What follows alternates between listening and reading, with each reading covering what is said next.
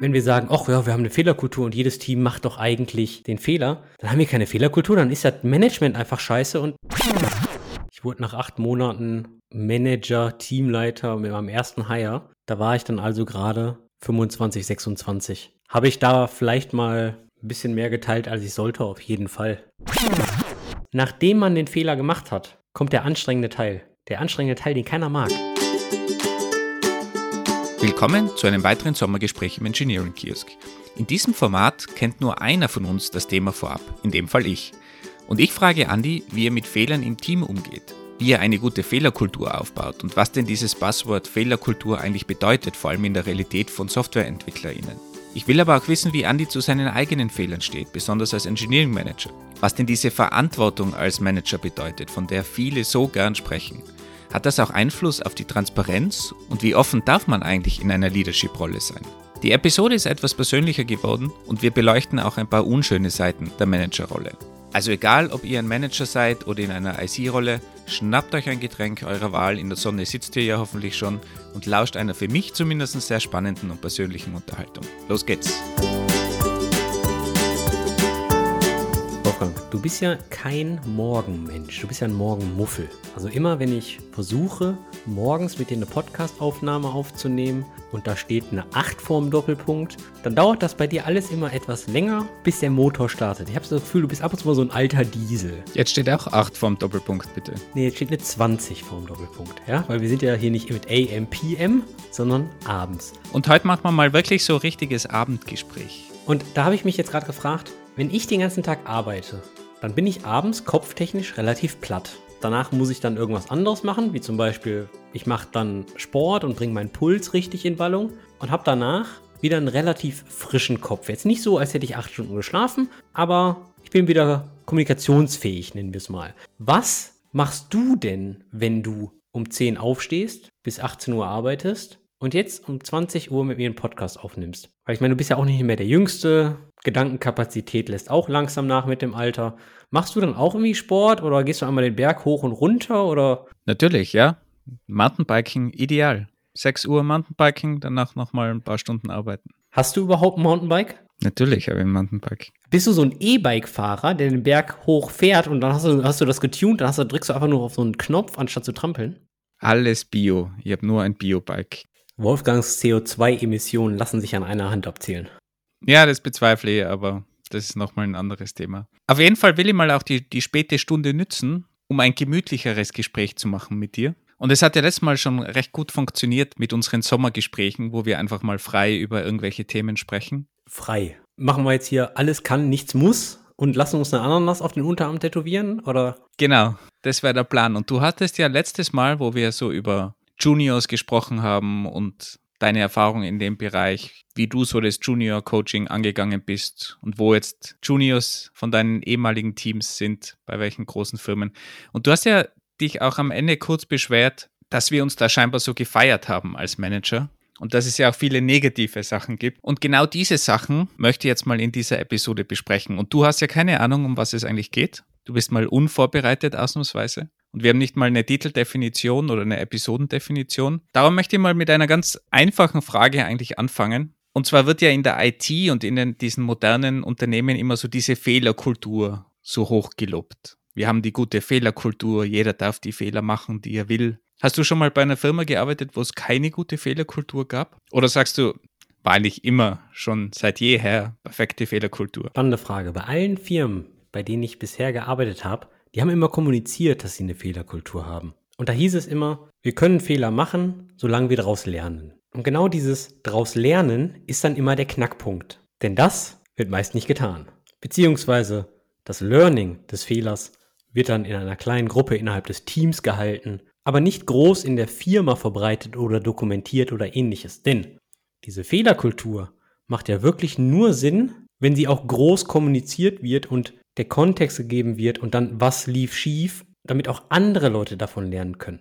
Aber müssen die Fehler immer kommuniziert werden oder reicht schon, dass du im Kleinen auch Fehler machen kannst? Es muss ja nicht immer jeder Fehler breit und groß getreten werden. Nee, das ist richtig, doch. Es kommt natürlich auch auf den Fehler an, aber was ich schon sehr oft gesehen habe und was auch bei Trivago öfters mal der Fall war. Wobei man dazu sagen muss, bei Trivago war das, glaube ich, wirklich sehr in den Vordergrund gestellt. Also die Firma hat sich immer sehr gebrüstet damit, dass die Fehlerkultur vorhanden ist und eine gute Fehlerkultur vorhanden ist und jeder Fehler machen darf. Das stimmt und das habe ich auch sehr wertgeschätzt. Doch ich war da neun Jahre und innerhalb diesen neun Jahren wurden diverse Fehler fast jährlich wiederholt. Einfach nur aus dem Grund, weil die Fehler nicht dokumentiert wurden, nicht in die Breite getragen wurden, keine Firewalls, Schutzschilder oder Guardrails implementiert wurden und davon rede ich jetzt gar nicht immer softwaretechnisch, aber ab und zu vielleicht auch softwaretechnisch, um diese Fehler dann zukünftig verhindern, weil man hat natürlich bei den Mitarbeitern eine gewisse Fluktuation und besonders wenn man die Innovationsfreudigkeit und die Fehlerkultur so breit tritt, besonders wenn jedes Team seine Technologie nutzen darf, Container Scheduler, Cloud und so weiter, dann werden Fehler gemacht. Jeder springt dann auf den Server deshalb auf und auf einmal merkt man, Lambda-Funktionen haben auch ihr Limit und können nicht unendlich skalieren, bla bla bla. Und irgendwie merkt man, hey, letztes Jahr hat das doch das andere Team da drüben genauso gemacht und sind ebenfalls auf die Nase geflogen.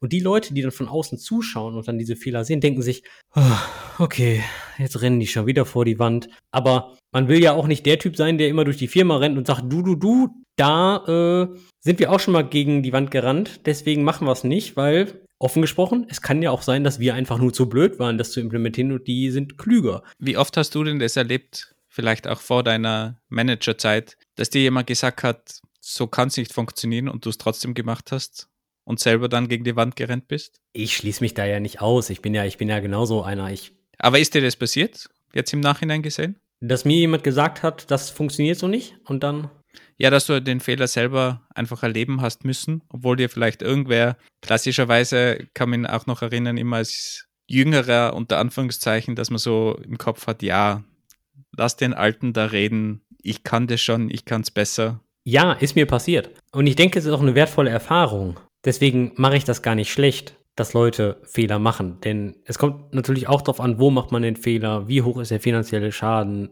weil denn auch Zeit verbrannt ist ja auch finanzieller Schaden, wenn du so möchtest.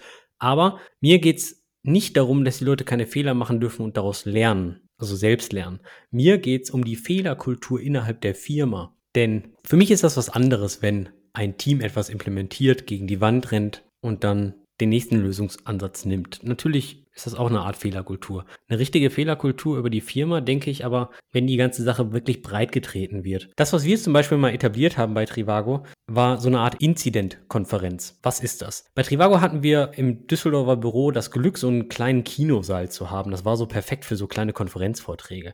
Und was wir gemacht haben, ist, wir haben einmal pro Quartal uns drei Incidents vom vorherigen Quartal rausgesucht und haben die präsentiert was war das Szenario, was ist schiefgelaufen, wie haben wir es repariert und was haben wir daraus gelernt und wie haben wir dann diese Bugfixes implementiert, damit man nicht nochmal in dasselbe Szenario rennt. Ich weiß gar nicht mehr, wie das Event wirklich hieß. Dennoch ist das zumindest ein Ansatz, wie man die Fehlerkultur ein bisschen weitertreiben kann und über sein Team hinaus diesen Problemen vorbeugen kann. Denn für mich ist wichtig, dass die Organisation davon lernt, weil nur dann macht es wirklich Sinn. Denn eine Organisation möchte nicht denselben Fehler zweimal machen. Wenn wir sagen, ach ja, wir haben eine Fehlerkultur und jedes Team macht doch eigentlich den Fehler, dann haben wir keine Fehlerkultur, dann ist das Management einfach scheiße und dann funktioniert die Planung nicht oder die Cross-Team-Kollaboration einfach nicht. Weil das ist einfach nur Geld verbrennen, meines Erachtens nach, weil man möchte sich ja nach vorne bewegen.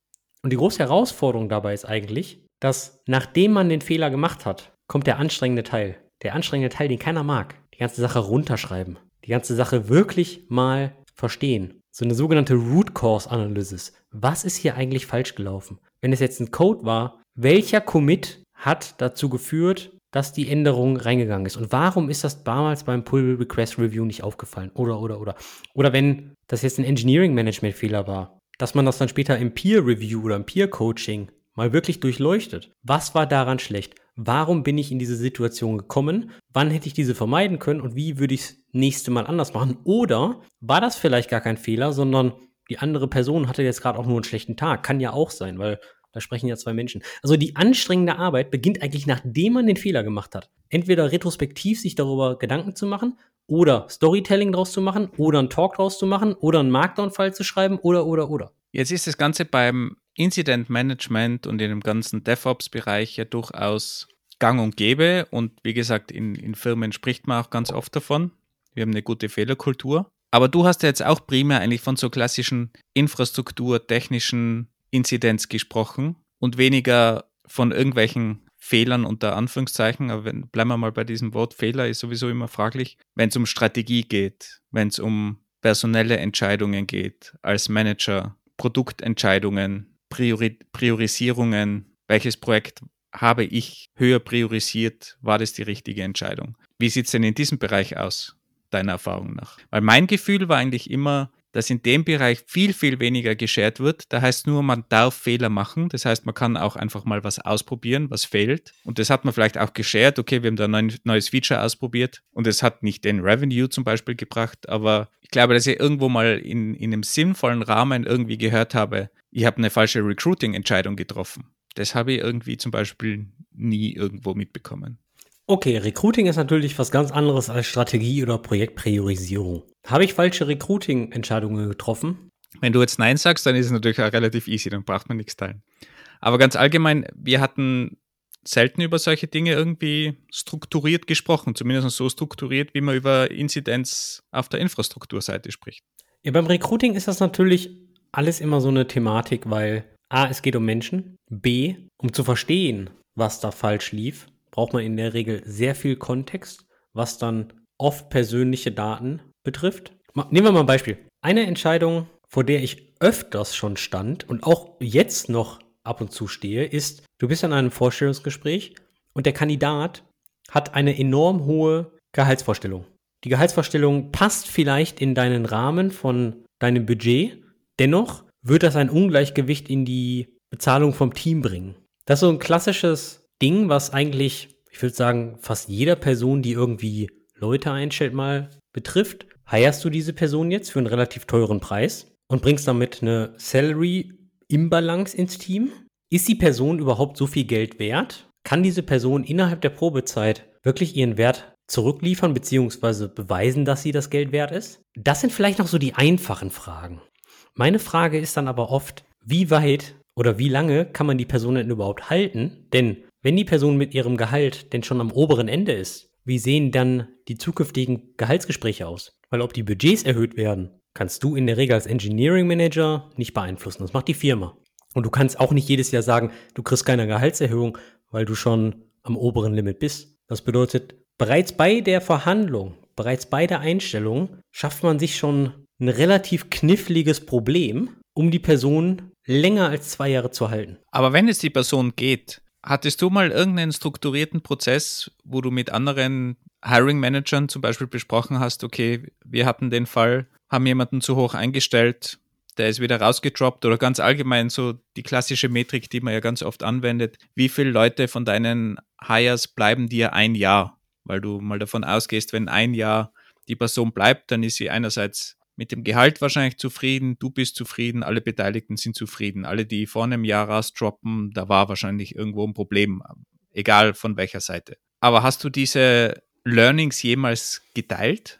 Ja, im kleinen Kreis mit Engineering Manager Kollegen in Runden wie Peer Coaching oder ähnliches, da wo man wirklich zu fünf oder zu sechs saß, maximal in einem vertrauten Kreis, wo wirklich explizit gesagt wurde, wenn man in den Raum kam, alles, was hier besprochen wird, bleibt hier im Raum, weil um solche Fälle zu besprechen, braucht man Kontext. Und wie ich gerade schon sagte, der Kontext hat dann meist Informationen, die in der Regel nicht öffentlich zugänglich sein sollten aufgrund von Datenschutz oder ähnliches. Sie werden aber nicht weit in die Firma hinausgetragen, wie zum Beispiel ein Software-Failure oder sowas.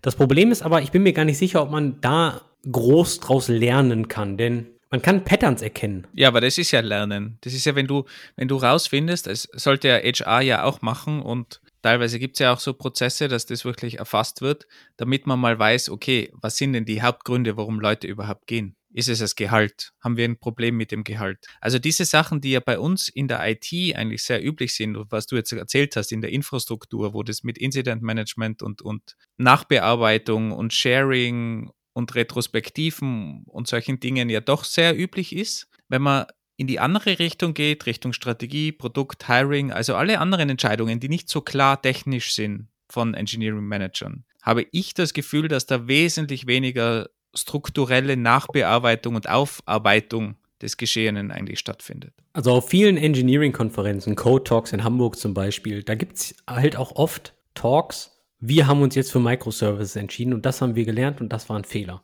Prinzipiell ist das ja auch eine strategische Entscheidung. Klar, hat was wieder mit Technik zu tun, aber in unserem Tech-Job haben wir ja eigentlich immer mit Technik zu tun. Ist aber eine strategische, technische Entscheidung, ja.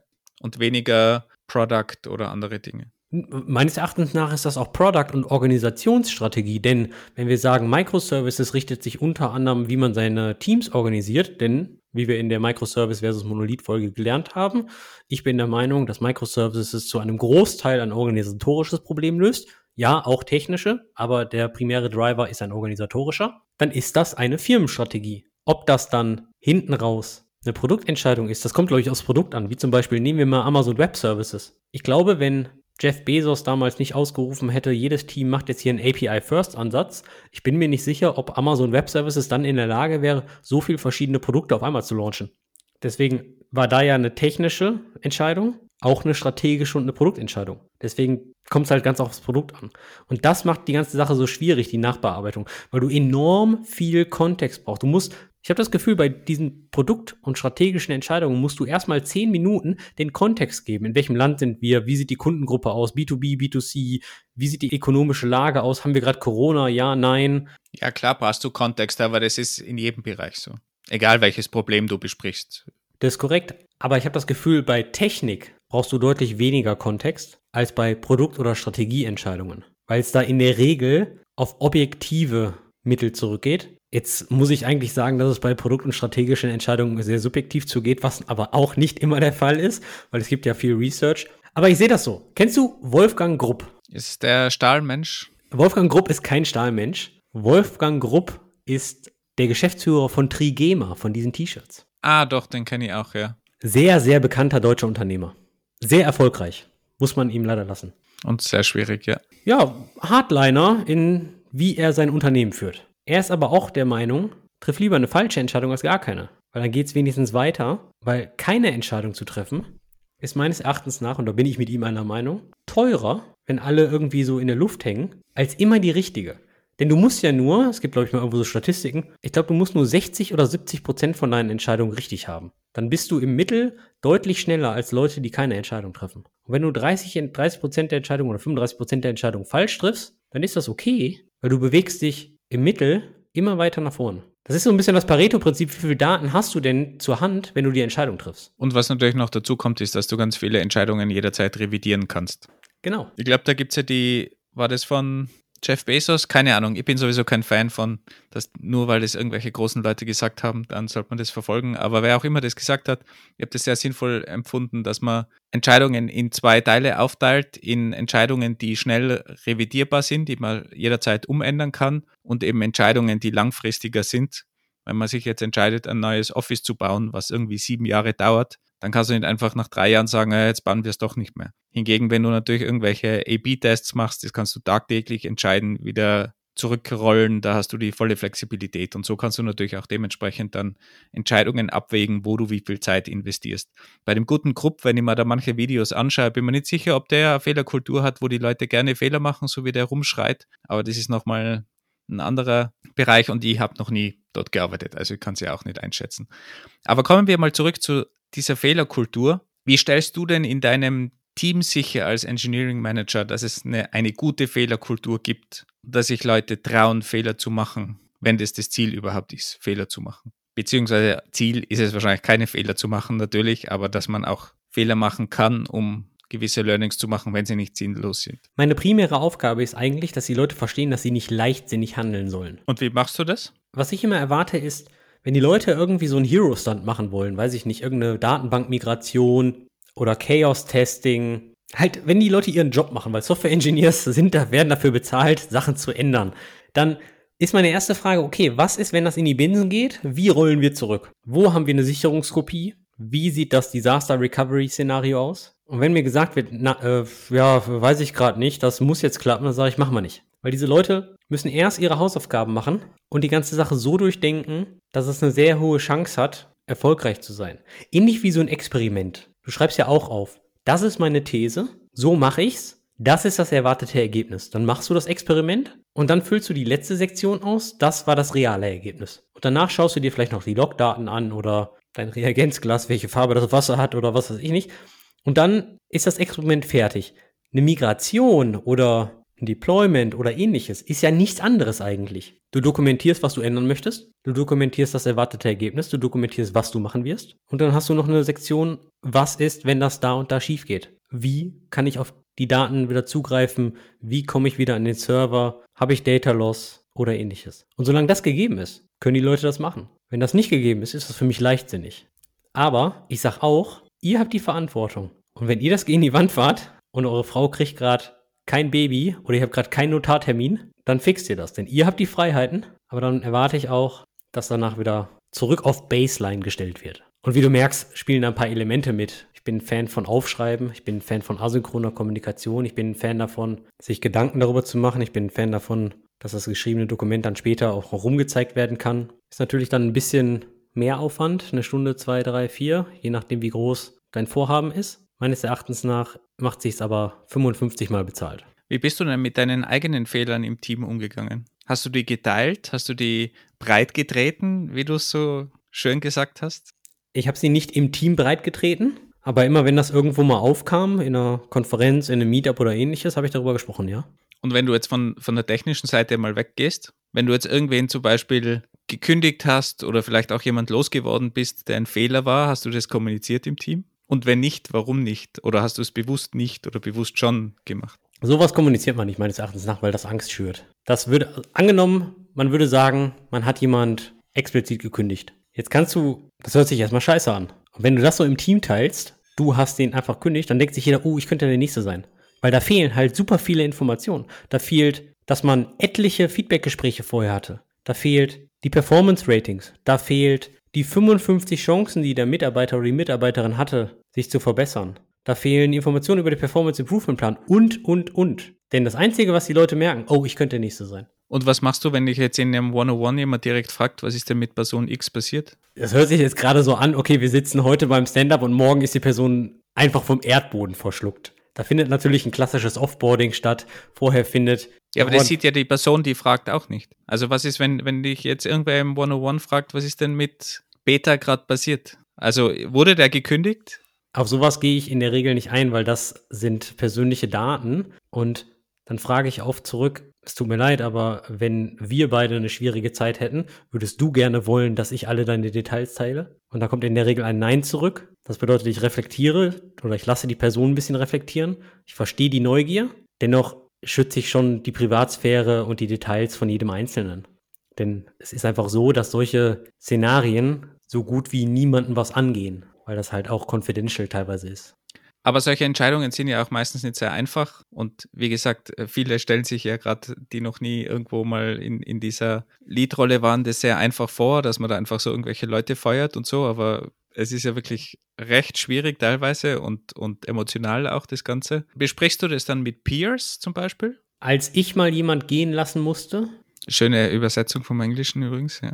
To let go, meinst du? Mhm. Oder? Ähm, ich habe mir damals sehr, sehr, sehr viel Support von meinem Manager geholt, von, von meiner Reporting-Line. Und da muss ich auch sagen, dieser Mensch hat mir sehr, sehr viel beigebracht über den ganzen Prozess, um A, die ganze Sache fair für beide Seiten zu gestalten, B, ich habe unglaublich viel gelernt über explizite Kommunikation und C, weil du ja auch schon angesprochen hast, dass die ganze Sache sehr gefühlsgetrieben sein kann, wie man bei manchen Gesprächen einfach recht hart bleibt, weil man eine Entscheidung getroffen hat. Weil in solchen Szenarien kommen natürlich Fragen vom Mitarbeiter, aber du musst die Entscheidung vertreten, weil im Endeffekt ist dein Job hier als Engineering Manager nicht, dass du jemandem etwas Böses willst, sondern du repräsentierst die Firma gerade. Und bei solchen Fällen, wo sich zwei Wege trennen, mit hoher Wahrscheinlichkeit nicht im Guten, ist das seltenst deine eigene Entscheidung oder alleinig deine eigene Entscheidung. Denn da hängt nämlich eine ganze Menge dran. Da ist die Personalabteilung mit involviert,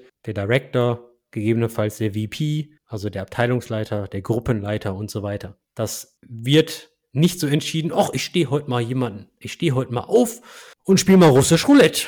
So, heute bist du dran, Wolfgang. So funktioniert das alles nicht. Das ist in der Regel ein Prozess über Monate. Von daher, wenn man die ganze Sache dann, hört sich jetzt so doof an, aber ausgeführt hat, also wenn, dann kann man sowas später vielleicht mal im Peer-Coaching machen und seine, seine Learnings teilen. Aber da ist natürlich dann auch Vertrauen und der sichere Kreis die höchste Priorität. Jetzt hast du schon erwähnt, dass du da im Namen der Firma agierst bei sowas. Und das ist ja ein Problem bei Managern oder in die, von dieser Managerrolle, dass man irgendwie ganz oft eigentlich im Namen der Firma agiert. Und oft ist man ja selber auch mit irgendwas unzufrieden in der Firma, zum Beispiel mit einer Umstrukturierung oder mit dem CEO. Also es gibt ja, würde ich mal sagen, eine Bandbreite. Gewisse Sachen unterstützt man, gewisse weniger. Von manchen ist man komplett angepisst. Wie viel lässt du üblicherweise zu deinem Team durch von diesen Ansichten, die du über die Firma hast? Gar keine? Oder sagst du mal in One-on-Ones, auch vielleicht mit Leuten, mit denen du dich besser verstehst, also jetzt, die wirklich in deinem Team sind, wo du da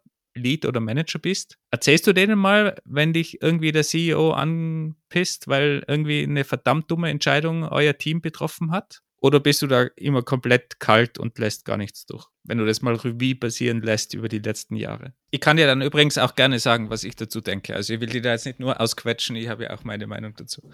Sehr schöne Frage. Mir fallen gerade drei Kategorien ein. Erstens, wenn du Angestellter in einer Firma bist, unabhängig davon, ob Individual Contributor oder Engineering Manager oder Abteilungsleiter oder VP oder Director oder was weiß der Geier nicht, im Endeffekt wurdest du eingestellt, um einen Traum von jemandem anders zu verwirklichen. Das meine ich mit, du agierst im Sinne der Firma. Natürlich hast du einen gewissen Grad an Einfluss, Entscheidungen zu ändern. Aber im Endeffekt bist du der lange Arm vom Chef, vom CEO, um den Traum zu verwirklichen. Oder um dafür zu sorgen, dass der Traum verwirklicht wird. Der zweite Gedanke ist, als Engineering Manager kannst du nicht über alles beleidigt sein. Denn passieren viele Dinge, die dir nicht gefallen, ja, hundertprozentig. Aber werd dir mal ganz kurz bewusst, was dein Job ist. Dein Job ist es, gegebenenfalls Sachen zu ändern. Das bedeutet, wenn eine Entscheidung von oben herabfällt, weil Scheiße fällt nämlich immer nach unten und in der Regel bist du unten, dann kannst du, dann hast du jetzt zwei Möglichkeiten. Du kannst dich wie ein beleidigtes Baby irgendwo in den Meetingraum setzen, deinen Kaffee trinken und beleidigt sein.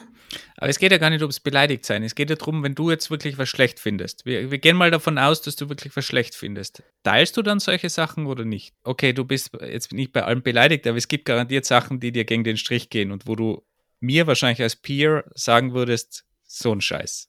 Wann sagst du, oder wie viel sharest du mit deinem Team? Oder, oder ab wann sharest du was mit deinem Team? Oder sharest du gar nichts? Ist ja auch legitim. In der Regel habe ich eine sehr hohe Transparenz zu meinem Team. Dennoch ist meine Aufgabe, auch das Team zu schützen. Denn als Engineering Manager habe ich Zugriff auf viel mehr Informationen als die Teams und ich möchte auf keinen Fall denen die Laune verderben, denen schlechte Stimmung machen oder ähnliches. Und nur weil es mir gegen den Strich geht, heißt das nicht, dass das negativ fürs Team ist.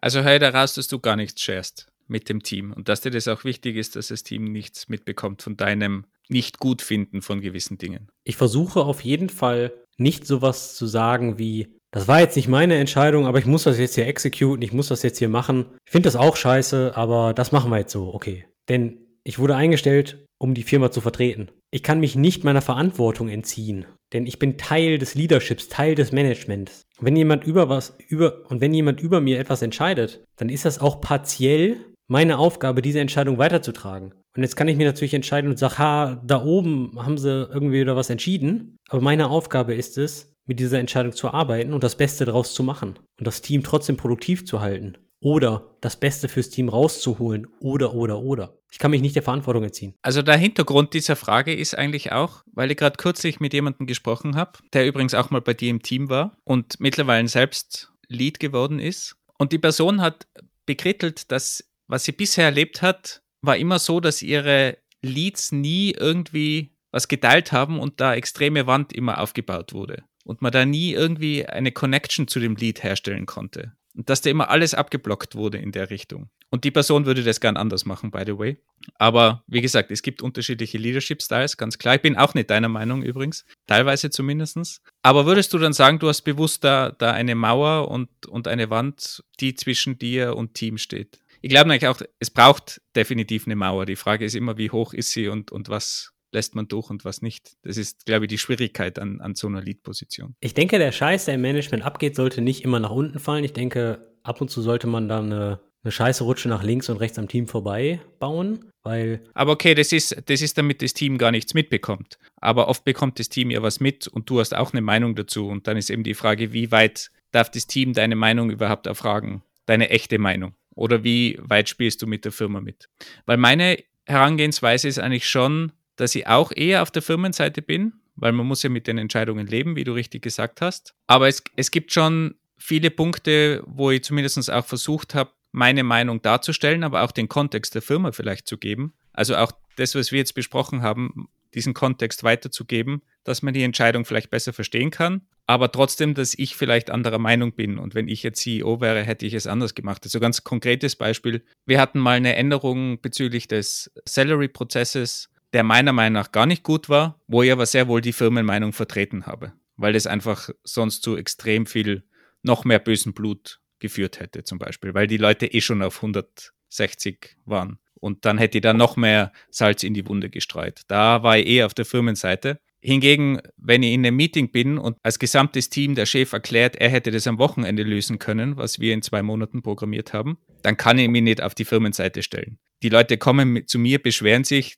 dann kann ich nicht sagen, doch, er hat recht, der CEO. Da muss ich sagen, das war Bullshit. Ich bin absolut deiner Meinung, das ist absoluter Bullshit und vielleicht noch irgendwie Kontext geben oder, oder vielleicht sagen, vielleicht hat er einen schlechten Tag gehabt, was ja durchaus sein kann. Aber solche Sachen, da, da, da muss ich auf der Teamseite stehen. Und gewisse andere Umstrukturierungen, zum Beispiel kann ich auch sagen, ich persönlich hätte es anders gemacht, wir müssen jetzt aber damit leben. Es ist eine mögliche Entscheidung gewesen, ich hätte es auch anders gemacht, aber sie ist okay und machen wir das Beste daraus. Also ich finde, da kann man schon auch wesentlich offener sein mit dem Team zum Beispiel. Wenn ich nach meiner Meinung gefragt werde und meine Meinung führt jetzt nicht zu irgendeinem Gossip im Team oder lässt das Management schlecht dastehen oder oder oder, weil das bringt nämlich niemanden weiter, wenn wir anfangen darüber zu lästern, wie doof die Entscheidung war.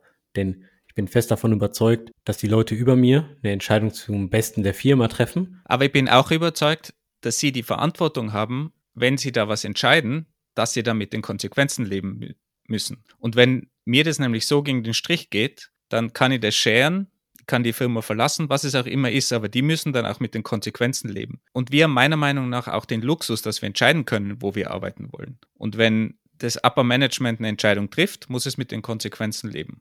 Und ich muss nicht alles automatisch gutheißen, solange mein Vertrag gilt. Also da bin ich absolut dagegen. Ja, ja, da, da, da, da bin ich ja auch voll bei dir. Doch das liegt ja dir. Also du triffst ja die Entscheidung, ob du mit dieser Entscheidung, die über dir getroffen wurde, lebst oder nicht. Oder wie ich sie behandle, ja. Genau. Und wenn ich sage, uns fehlt der Kontext, dann meine ich damit unter anderem auch, wir wissen ja gar nicht, welche Gedankengänge da stattgefunden haben. Wir wissen ja gar nicht, ob die sich über das Worst Case Gedanken gemacht haben. Wir wissen ja gar nicht, unter welchen Voraussetzungen die ganze Sache getroffen wurde. Also, ja, aber da muss mir der Kontext irgendwie mitgeteilt werden. Wir erwarten, oder wir, wie du ja gesagt hast, wir teilen ja auch den Kontext möglichst mit dem Team, um irgendeine Entscheidung vielleicht zu erklären, damit die Leute wenn sie Problem damit haben, dass man denen vielleicht mehr Kontext gibt.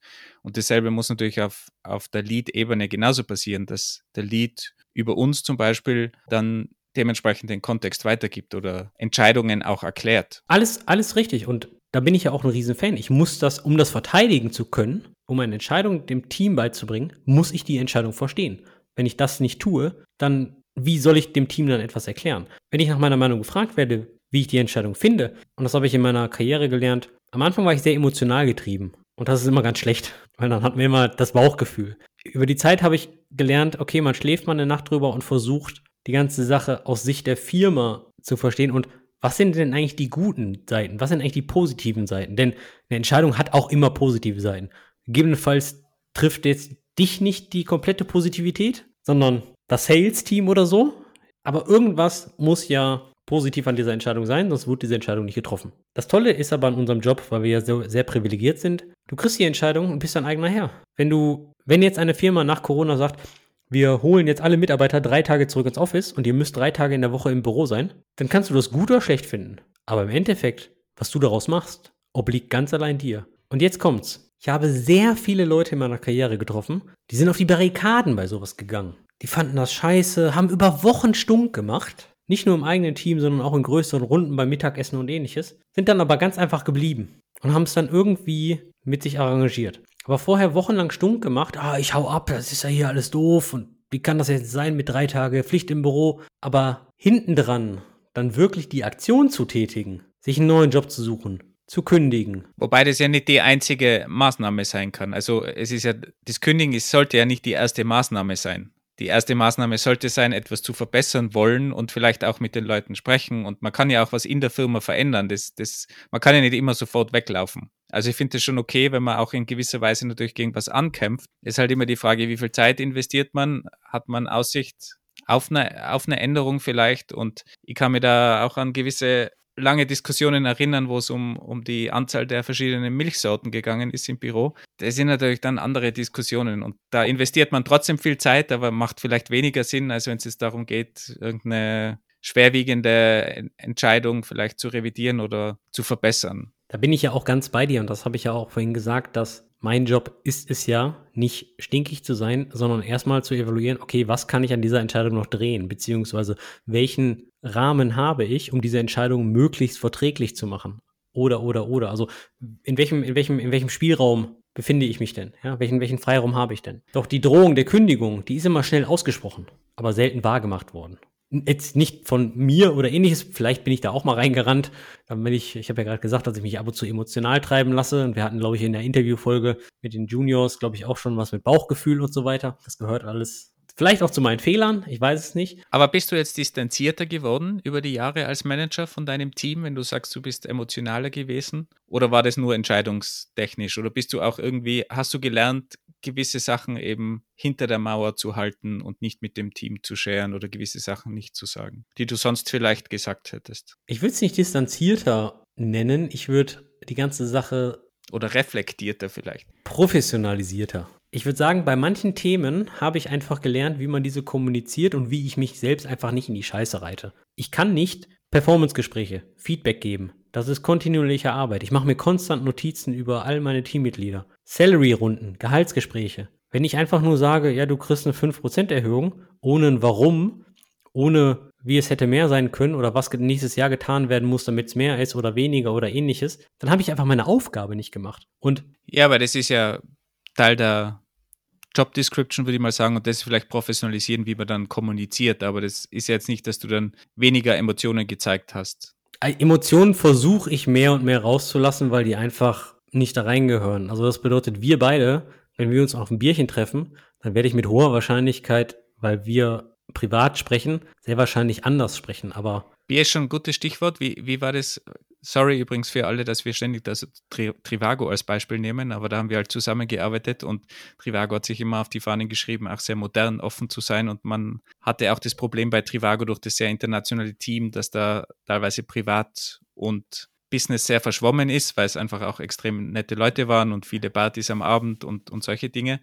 Jetzt, wenn du da bei einem Bier am Abend gesessen bist, hast du da früher irgendwie mehr geshared und hast du da über die Zeit gelernt, du musst aufpassen, wenn du da ein Bier am Abend trinkst mit deinem Team? Also mir persönlich ist definitiv so gegangen, aber hast du auch irgendwie diese Erfahrung gemacht oder, oder gelernt über die Zeit von deinem Beginn als Manager? Ja, auf jeden Fall. Also man muss ja ganz offen und ehrlich sprechen. Also ich habe 2013 da angefangen. Ich wurde nach acht Monaten Manager, Teamleiter mit meinem ersten Hire. Da war ich dann also gerade 25, 26. Habe ich da vielleicht mal ein bisschen mehr geteilt, als ich sollte, auf jeden Fall. Ich meine, es reicht ja schon, wenn man in irgendeiner öffentlichen Küche sitzt, öffentliche Küche im Büro, und man spricht ein bisschen lauter und man weiß nicht, wer links und rechts sitzt hinter einer Wand. Also das reicht ja schon. Das ist auch immer die Gefahr, wenn eine Firma Bier anbietet oder man abends noch zusammensitzt, dass man diese, diese, diese, diese Shit-Chats dann, dass man halt sehr kollegial und freundschaftlich wird. Und dann spricht man halt offen über Themen, die man halt nicht gut findet oder ähnliches. Aber inzwischen betrachte ich solche Gespräche als schwierig, denn meine erste Frage ist dann eigentlich, was hast du denn getan, um die Situation zu verbessern?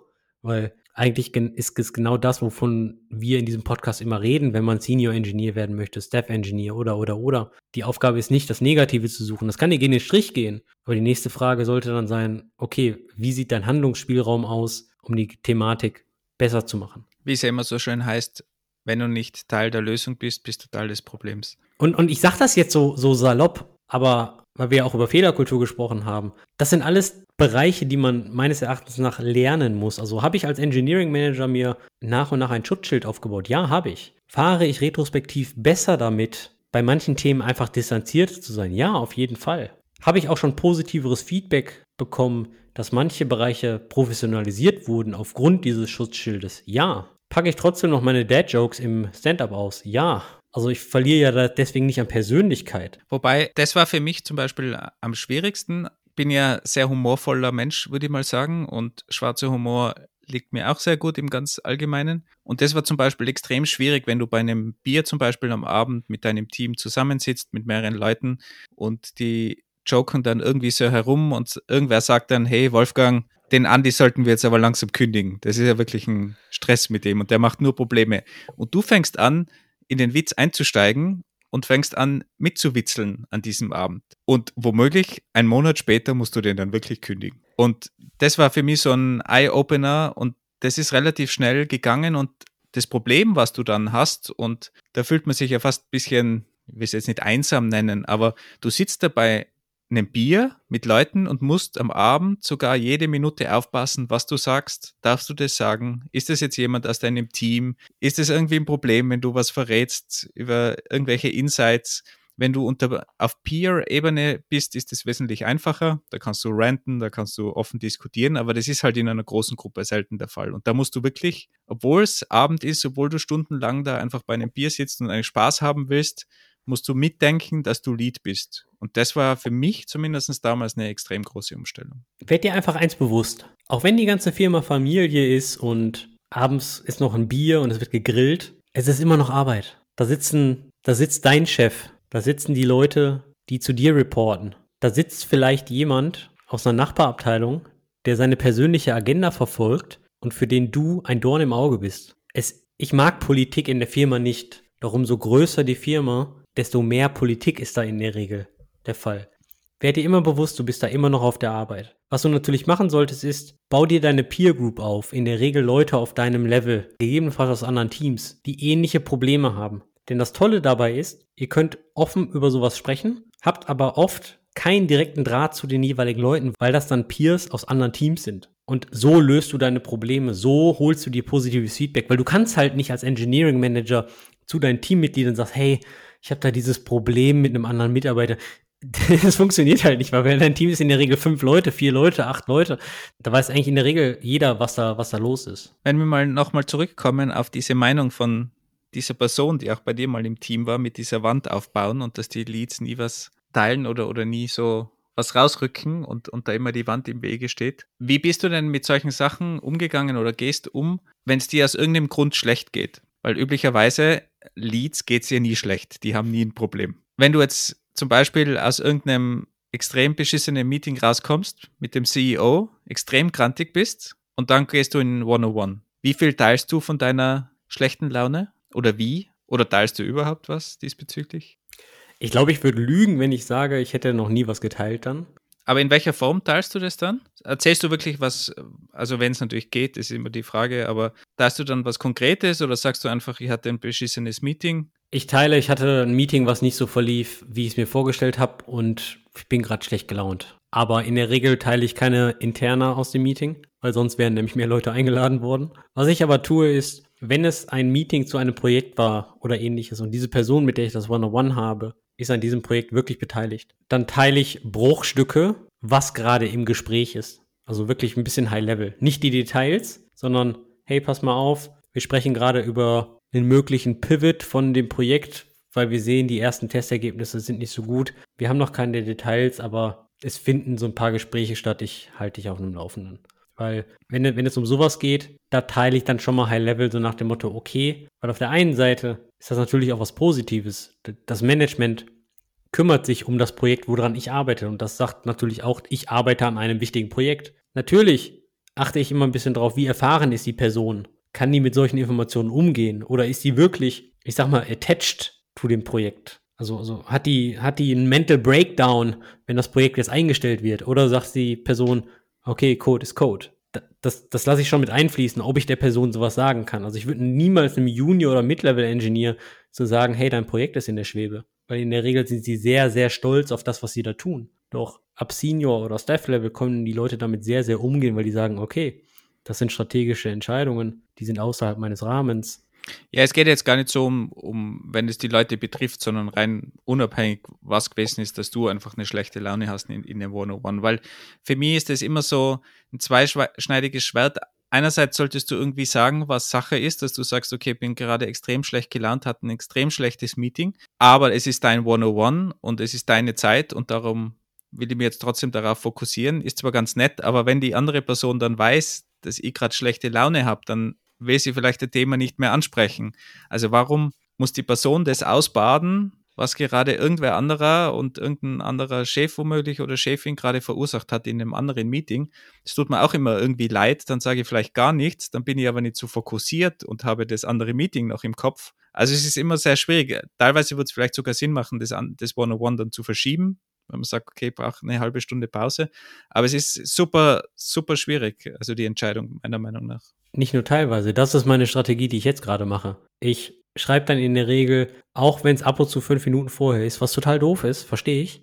Ich sage dann, hey, pass mal auf, mir geht's nicht so gut. Ich hatte einen sehr stressigen Tag. Können wir da ein One-on-One -on -One auf morgen verschieben? Aber dann mache ich einen expliziten Zeitvorschlag und dann kann ich das auch begründen, weil ich möchte voll da sein, weil es geht ja um dich. Es ist ja ein One-on-One -on -One ist ja nicht mein Meeting, kein Status-Report-Meeting, sondern es ist ja ein Meeting für den Mitarbeiter um schwierige Themen anzusprechen für die Weiterentwicklung. Und da möchte ich auch voll da sein. Und wenn ich sowas sage, hey, können wir das verschieben, mir geht's gerade nicht gut. Ich hatte seltenst jemand, der das nicht verstanden hat.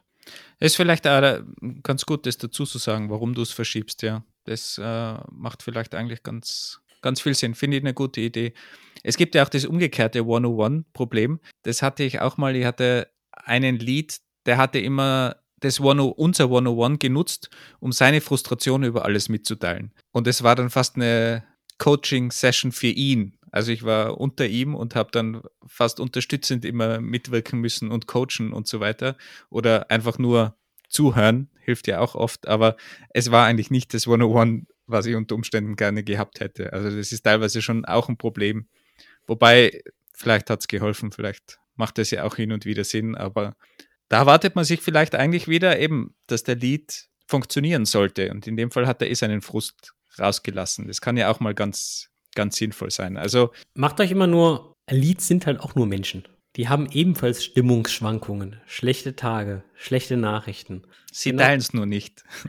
Ja, das, wie gesagt, das ist halt dieses, dieses Schild, was man aufhat. Wenn, wenn, wenn du sagst, okay, diese Person will das anders machen, dann finde ich das sehr löblich. Und vielleicht war ich auch mal so ambitioniert. Und ich teile. Ich weiß auch nicht, ob es funktioniert. Also, es ist, ist eine gute Frage. Muss man, muss man abwarten. Aber es gibt unterschiedliche Stile. Ist ja auch gut so. Ich versuche sehr, sehr viel zu teilen. Ich bin ein sehr transparenter Mensch. Dennoch habe ich die These, dass wenn man zwei, drei, vier Jahre einen Engineering Manager Job gemacht hat, verschiedene Zyklen durchlebt hat, Leute kündigen musste, oder, oder, oder schwierige Performance-Gespräche führen musste oder, oder, oder, dass man über Zeit lernt, sowas aufzubauen und dann die Vorteile von sowas auch erkennt. Deswegen, alles teilen ist halt einfach nicht gesund, weil ich denke, viele Entscheidungen sind nicht final und sie schüren dann mehr Verunsicherung im Team, wenn ich wirklich alles teile. Und das führt im Endeffekt zu mehr Schaden als zu was Gutem. Wo wir bei dieser Shit-Umbrella-Aufgabe sind, die Elites definitiv erfüllen, damit eben das Team auch mal gut arbeiten kann und nicht wegen jedem kleinen Scheiß, der vielleicht gar nicht so relevant ist, aber wieder viel Unruhe reinbringen würde, dass man da alles teilt. Man muss ja auch mal ganz ehrlich sagen, ich verstehe, dass die Individual Contributor oder die Teammitglieder neugierig sind, sehr viel wissen wollen, das verstehe ich alles. Will man ja selber auch im Normalfall. Meines Erachtens nach ist es aber positiv, wenn man gar nicht so viel weiß, denn da macht man sich immer noch mehr Gedanken. Du kennst ja dieses, diese also wenn du halbgare Informationen hast, dann malst du dir aus, was könnte jetzt passieren? Oh, wird mein Projekt eingestellt? Habe ich morgen noch einen Job? Und irgendwo landest du dann ja nächste Woche liege auf der Straße. Ja, diese, diese Gedankengänge. Und im Endeffekt ist dann die finale Entscheidung, dass nur das Logo von Rot nach Grün geändert wird. Also teilweise wird im Management-Meetings ja so weit ausgeholt und dann kommt da hinten dran eine kleine Ameise raus. Ja, man redet über einen Elefanten. Deswegen ist dieser Shit-Umbrella schon ganz gut und es ist auch wie bei jeder Diskussion einfach anstrengend, manche Diskussionen einfach zu führen, bis man mal zu einer finalen Entscheidung kommt, die man dann im Endeffekt kommunizieren kann. Und es gibt ja auch zum Beispiel den Vorwurf, der ganz oft kommt bei Restrukturierungen, dass man sagt, okay, es war schlecht kommuniziert, diese Restrukturierung war schlecht durchgeführt. Wenn man jetzt die Information schon früher bekommen würde, dann kann man die erst recht nicht mehr sinnvoll durchführen. Also gewisse Sachen musst du geheim halten, damit du sie sinnvoll planen kannst, damit du sie dann orchestriert ausrollen kannst mit der richtigen Kommunikation, die richtigen Leute in der richtigen Reihenfolge informiert werden und so weiter. Weil sonst sagen die Leute zu Recht, das war einfach schlecht gemacht und das war nicht vorbereitet. Aber um vorbereiten zu können, musst du etwas geheim halten. Also das ist für mich so das klassische Beis Beispiel, wo es nicht anders geht. Und so gibt es natürlich im Kleinen auch viele ähnliche Beispiele. Auch wenn es natürlich immer so ein bisschen arrogant wirkt, was weiß ich, was die anderen vertragen können, so in der Richtung diese Information. Aber ich bin auch der Meinung, gewisse Sachen machen dir einfach das Leben schwerer und im Gesamten ist es dann besser wahrscheinlich, wenn gewisse Informationen nicht automatisch überall geteilt werden. Du hast was Lustiges angesprochen, zwar Restrukturierungen. Da fallen mir zwei Punkte zu ein. Also super, dass du Restrukturierungen lustig findest. Ja, also das ist das Schlimmste für mich, egal auf welcher Seite. Ja, es, es, ist, es ist scheiße, verstehe ich. Und es betrifft halt immer jeden und niemand versteht, warum diese Umstrukturierung so gemacht wurde, wie sie gemacht wurde. Denn ich habe noch nie eine Umstrukturierung gesehen, die wirklich gut kommuniziert wurde. Und ich habe schon 15 mitgemacht oder so, irgendwie sowas. Aber ich habe bessere gesehen und schlechtere, das muss man schon sagen. Perfekt ist wahrscheinlich nie eine Umstrukturierung, aber es gibt bessere. Ja, aber mir fallen zwei Dinge ein. Das erste ist, wenn man Individual Contributor ist, Software Engineer, dann hat man so viele Fragen. Ja, was passiert jetzt mit dieser Applikation? Wer ownt jetzt das und wer kümmert sich um die Cronjobs da hinten? Und niemand versteht, warum sich über solch essentielle Dinge, weil die Cronjobs halten natürlich die Firma zusammen, warum sich darüber keiner Gedanken gemacht hat. Und dann komme ich immer mit demselben Argument. Die da ganz oben wissen von den Cronjobs überhaupt nichts. Und die wissen auch nicht, welches Team welche Applikation ownt.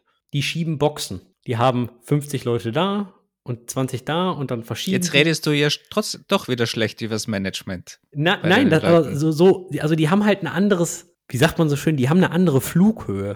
Die, die sehen die Level an Details ja gar nicht. So, das ist die eine Baustelle. Das bedeutet, da muss man sich als Individual Contributor und auch als Engineering Manager mal ein bisschen von lösen, dass die Leute auf einer anderen Flughöhe agieren und das Level der Details gar nicht da ist. Die zweite Geschichte ist ebenfalls sehr, sehr spannend meines Erachtens nach. Und die erklärt, warum manche Leute so kommunizieren, wie sie kommunizieren.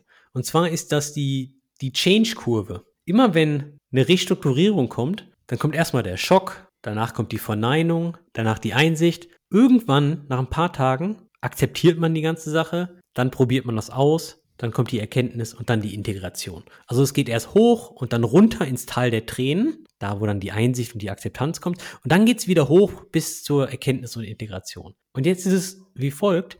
Das Top-Management sagt, wir müssen eine Umstrukturierung machen. Und just in dem Moment, wenn die das für sich in ihrem Board-Meeting entschieden haben, sind die schon in einem Schockmoment. Und da fängt die Change-Kurve vom Management an. Dann bubbelt die Entscheidung so langsam durch die Hierarchie bis zu dir als Engineering Manager. Und dann kriegst du die Meldung. Das C-Level-Management ist aber schon in dem Tal der Tränen in der Akzeptanz. Du fängst aber ganz vorne in der Kurve an mit dem Schock. Und dann wird darüber diskutiert, wann kommunizieren wir es denn im Team? Zwei Tage später. Zwei Tage später ist das C-Level-Management aber bereits in der Erkenntnis- und Integrationsphase, also am Ende der Kurve. Du als Engineering Manager bist gerade im Tal der Tränen, du akzeptierst den Change gerade und dann kommunizierst du es und dein Team fängt ganz vorne an der Kurve an mit dem Schock.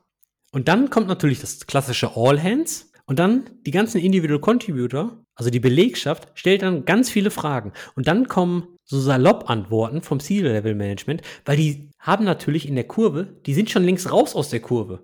Die haben den Schock und die Einsicht und dann haben die alles durch. Weil die wissen das ja schon zwei Wochen. Es ist ja schön, dass du von zwei Tagen und zwei Wochen redest. Ich habe mal gehört, dass bei, ich glaube, bei BMW oder so, so Änderungen teilweise ein Jahr benötigen. Und wenn in Deutschland diese Entscheidung getroffen wurde im Upper Management, dann trifft es irgendwo in Südamerika ein Jahr später ein. Also da sprechen wir von ganz anderen Wellen. Aber man muss dazu sagen, ein gutes Management kennt diese Welle und die verschobenen Wellen und wo sich Leute ungefähr zumindest befinden. Es ist ja jeder anders. Manche akzeptieren das sofort, manche brauchen Wochen. Es kommt immer darauf an, wo man da umgeht.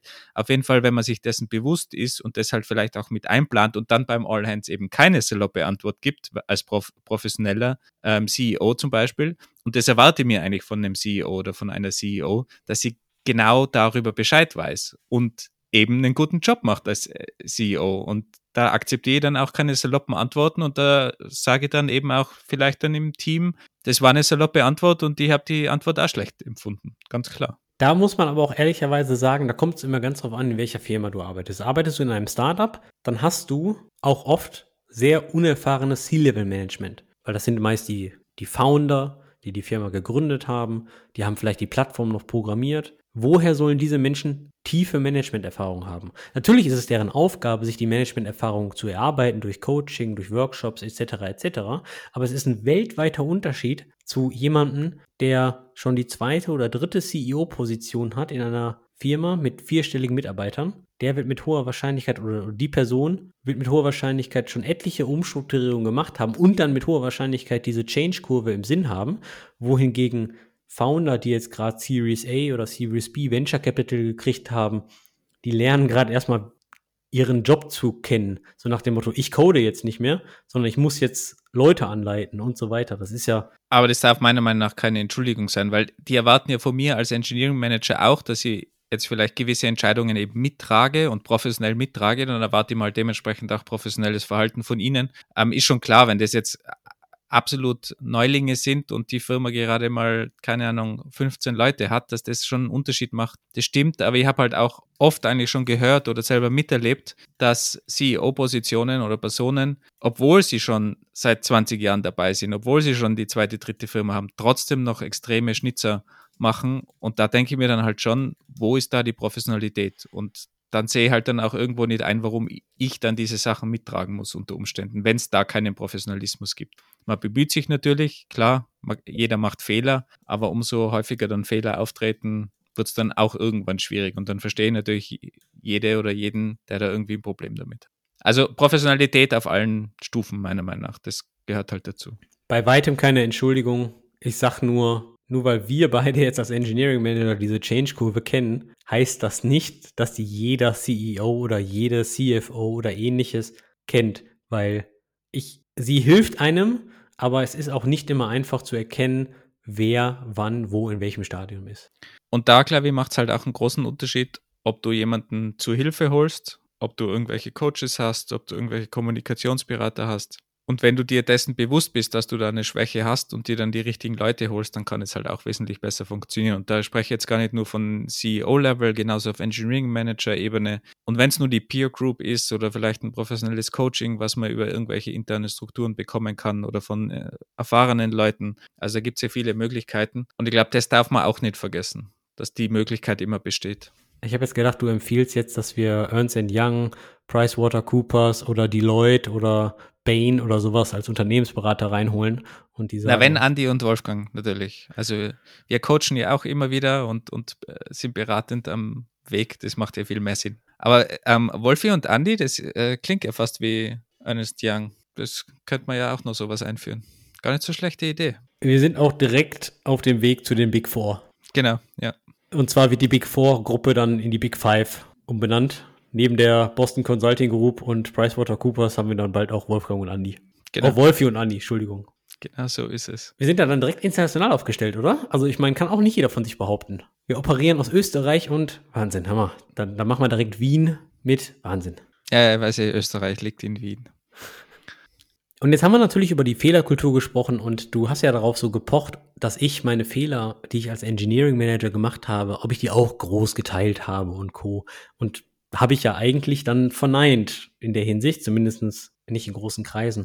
Deswegen, und jetzt kommt ein großes Outing und du erzählst uns, was du als großen Fehler gemacht hast. Ja, nicht direkt. Ich glaube, ich habe das schon mal erwähnt. Ich bin mir nicht ganz sicher. Ein Fehler, den ich gemacht habe, der so offensichtlich ist und wenn ihr den gleich alle hört, dann sagt ihr, boah, Andi, ernsthaft jetzt, das kann nicht da wahr sein. Den werde ich auch nie, nie, nie, nie, nie wieder machen. Da war ich auch noch sehr jung als Engineering Manager. Ich glaube, noch ein halbes Jahr oder ein Jahr erst dran. Ich habe Freitagnachmittag meinen Rucksack zusammengepackt, bin aus dem Büro, bin an einem Teammitglied von mir vorbei und mir fiel gerade nur ein, okay, ich muss noch über Projekt XY mit ihm am Montag sprechen. Ich sag so, schönes Wochenende und am Montag müssen wir mal eben kurz sprechen und bin dann raus.